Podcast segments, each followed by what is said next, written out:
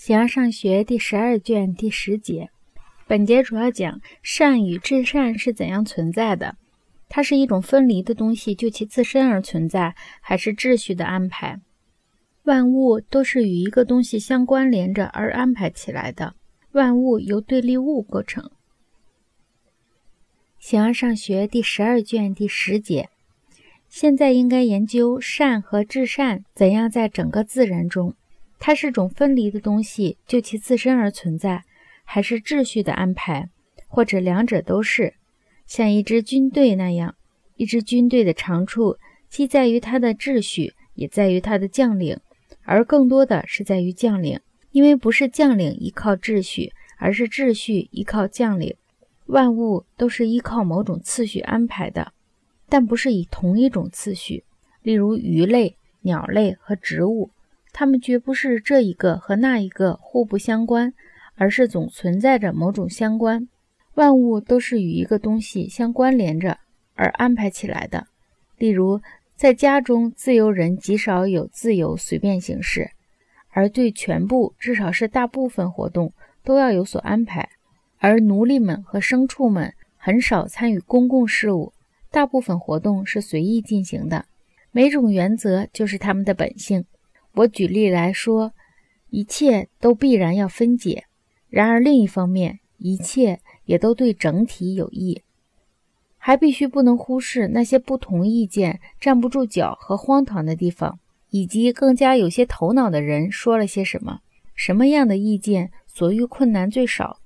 所有的人都承认万物由对立物构成，但说什么万物，说什么由对立物构成，通通不对。他们也没有说明那些具有对立物的东西为什么由对立物构成，因为相反的东西不能互相作用。我们则用第三个东西的存在把这个难题彻底解决了。还有一些人把对立的一方当作质料，例如不相等是相等的质料，众多是单一的质料。这种观点同样也站不住脚，因为单一的质料并不与任何东西相对立。此外，还有人主张。除了一之外，一切部分都有劣质，因为恶自身是元素的一个。有些人既不承认善是本源，也不愿意承认恶是本源，尽管在万物之中，善是最高的本源。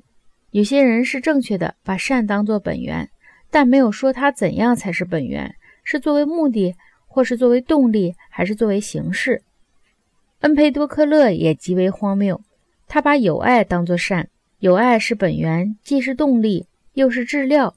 如若事情果真如此，那本源就既是质料，又是动力了。而实际上，两者的存在是不同的。而所谓有爱，是就什么而言呢？而争吵永不休止，也甚荒唐。它自身就是邪恶的本性。阿纳克萨格拉把善作为动力，说成是本源，因为理智在运动着，但运动要有个为什么。这样就有另一个善了，只能像我们所说的那样，医学在某种意义上就是健康，而他们认为善和理智都没有相反的东西，这也毫无根据。所有的人都在谈论对立物，却又没有人运用对立物，除非把它理出一个线索来。为什么有的东西可以消灭，有的东西不可消灭呢？他却只字不提。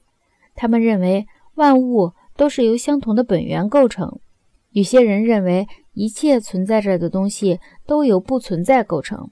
有人为了避免这一论点，把万物说成是一。此外，为什么生成永远存在？生成的原因又是什么呢？没有人来说明。对于那些主张两个本源的人来说，必定还会有另一个更加主要的本源。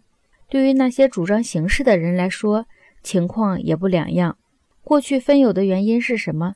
现在分有的原因又是什么呢？在有些人看来，则没有最初原因，没有对立物，因为一切对立物都有质料，而凡是具有质料的，都是潜在的存在。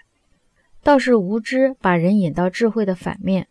最初因并没有对立物。假若在可感事物之外一无所有，什么本源、秩序、生成、天体等等，也将通通不存在。然而，在所有的神学家们和自然哲学家们看来，本源永远来自本源。如若形式和数目存在，它们也不能作为任何东西的原因。